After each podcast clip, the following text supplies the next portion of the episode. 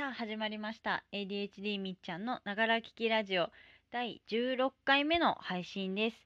えっ、と今日の早速なんだけれども今日のお題は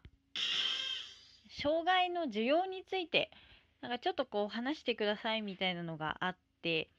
でまあ私だらだら話すとすごいあっちこっちに話がいってしまってあんまり話がうまくなくって。以前ブログに障害の需要についてっていうのを書いたんだよ。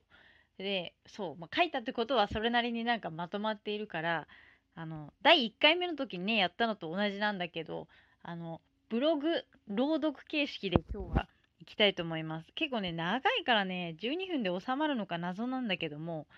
とりあえずそれでやってみようということで時間がね押しそうなのでじゃあ早速ブログを読んでいきたいと思います。ブログのね記事のタイトルがあれだ障害需要なんてできるか。っていうタイトルになってます。ちょっとね6部構成みたいな感じになってるんだけれども、まあ、まずあの私は障害なんかじゃない。とすんなり受け止められましたかって聞かれることが多いけどいいえ全くです。そもそもこの界隈には障害を疑って初心に至る人が少なくないけど私はそうじゃない。社会に出て突拍子もなく仕事ができなくて見かねた上司から受診を勧められたのが発端だった。当時もうボロボロだったから素直に受診したものの自分を客観視する能力さえ残っていなくてただただこの地獄から抜け出したい助けてくれそんな思いでの受診だったブログにはあの初診時に携帯に書き残していたメモなんかをそのまま掲載してます。で、で、受診をして最初についた診断名はうつ病でした。抗うつ病やら何やらが処方されたわけだけど、それ飲んだところで仕事ができるようになるわけでもなければ、劇的に何かが変わるわけではなく、医者から受けた新人期だからみんなそんなもんだよという励ましを認知ゆ歪みまくり被害的攻撃的思考満載な当時の私は私の辛さは伝わらなかったと解釈し通院すら無意味に思えてきてものの数ヶ月でボイコットした。今思えばここで信じて続けていればもっと早く状況は変わっていたのかも。職場が悪い上が悪い環境が悪い悪いのは私じゃない。私はこんなに必死にやっている。誰も分かってくれない助けてくれない。一度掴んだ障害需要に向けてのチャンスを私は盛大に振り払った。ここから第2部で人と違う自分を突きつけられた。そんなこんなで結局根本的な問題と向き合うまま仕事を続けた。後から続々と新人が入ってきた。そもそもとしてハードな職場環境だったこともあってドクターストップがかかったりメンタルやられたりする人がたまに出る職場ではあった。けど自分の後から入った新人たちは悩みながらもそれなりに仕事をこなせていた。それを目の当たりにした。環境のせいだけじゃない。伸び悩む自分と周りに適切に適応していく新人。その溝の深さが日に日に増すのを感じながらそれらが環境要因だけでは説明しようのない事実であることを思い知った。逃げ道がなくなった。最後の自己防衛カードを失った私はどんどん攻撃的になり周りから孤立した。自分の非を認めずミスや不手際を嘘をついてごまかしたりそこに向き合うことから逃げた。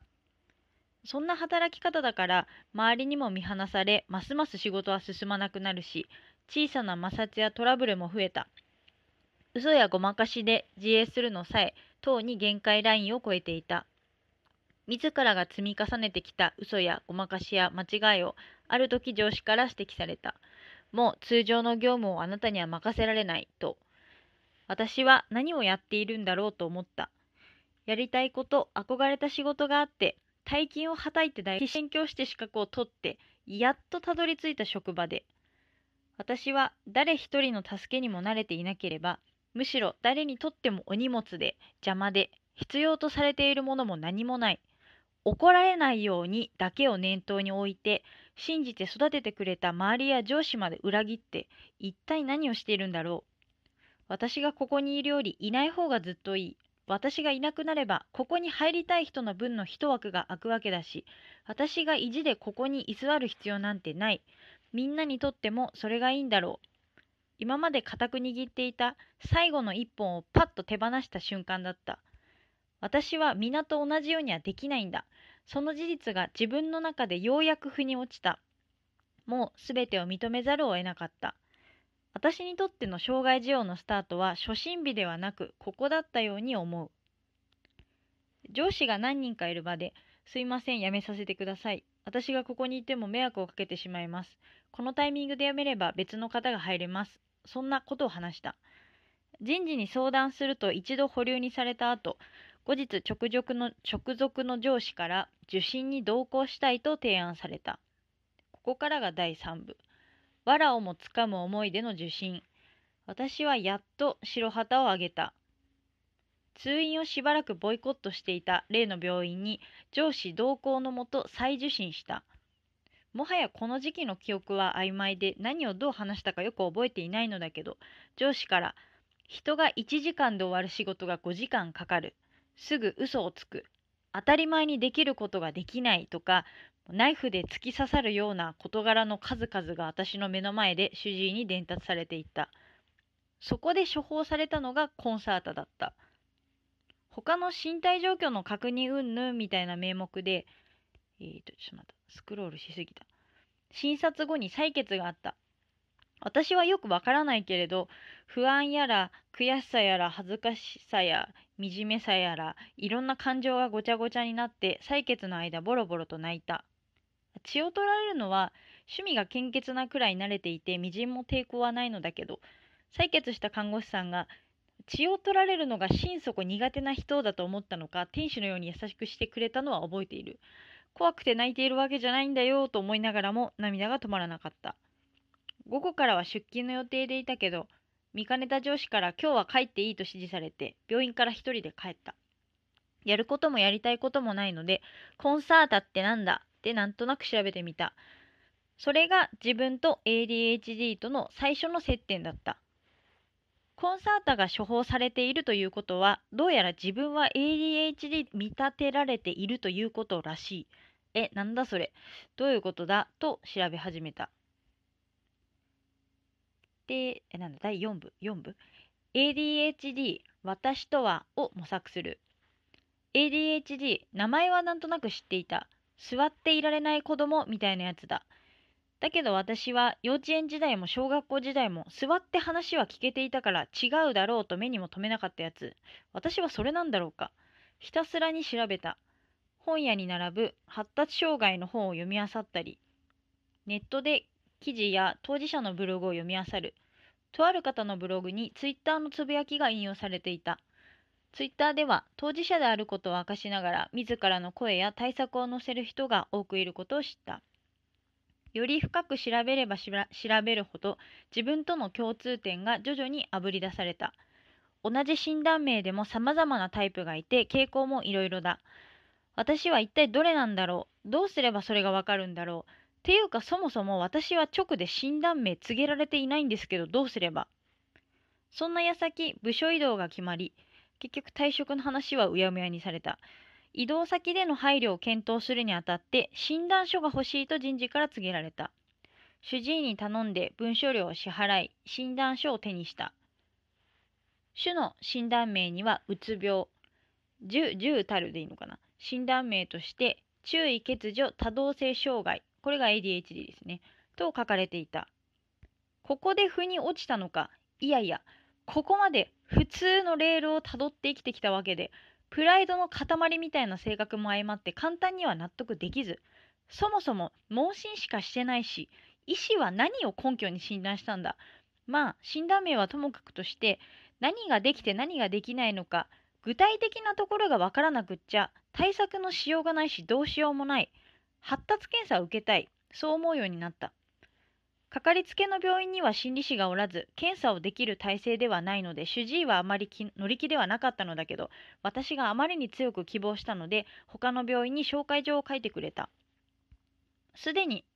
診断は下りていたわけなので医療の一環としてではなく自分が自己特性を知り特性と性格との線引きのヒントを得て今後の対策を検討するためという名目での検査実施となった。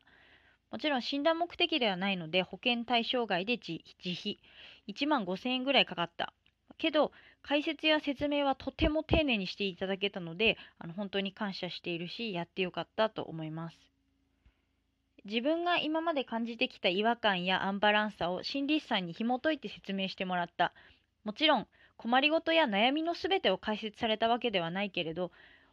なんだろう根底で感じていたモヤモヤのいくつもほんとそれなという形で紐解いてもらえた。ASD としての特性は診断をつけるレベルまでは今回の検査では見られないが ADHD としての不注意多動衝動等の傾向ははっきり見られる。きっとこの凸の部分がありながらこの苦手な部分がこのように作用し普段からこのようなつまずきが起こりがちなのではという具合に。帰り道胸の奥につっかえていた棒がストンと外れたような気持ちになってポロポロと涙が止まらなかった。悲しい涙ではなくやっとやっと問題の根源が見つかった。それが第三者に認めてもらえた。私は私にできることを一つずつやっていこう。そんな晴れやかな気持ちの涙だった。その後主治医にもウェイスの結果を見せたら見立てていたよりもディスクレパンシー得意不得意の差がずっと甚だしくて驚いている。この結果じゃあ今まで大変だっただろうね。受けてよかったね。との反応だった。その後移動先の職場でも自分の ADHD を公表し配慮もいただきながら薬の調整や自分の認識のズレや苦手と向き合う日々が始まった。その後もたくさんたくさん失敗して指摘され落ち込んで職場で泣いた日もあった。ADHD ノートを作って日付とミスしたことや気づき今後の対策をメモしたりした。障害受容に関する私のターニングポイントはこの時期だったように思う。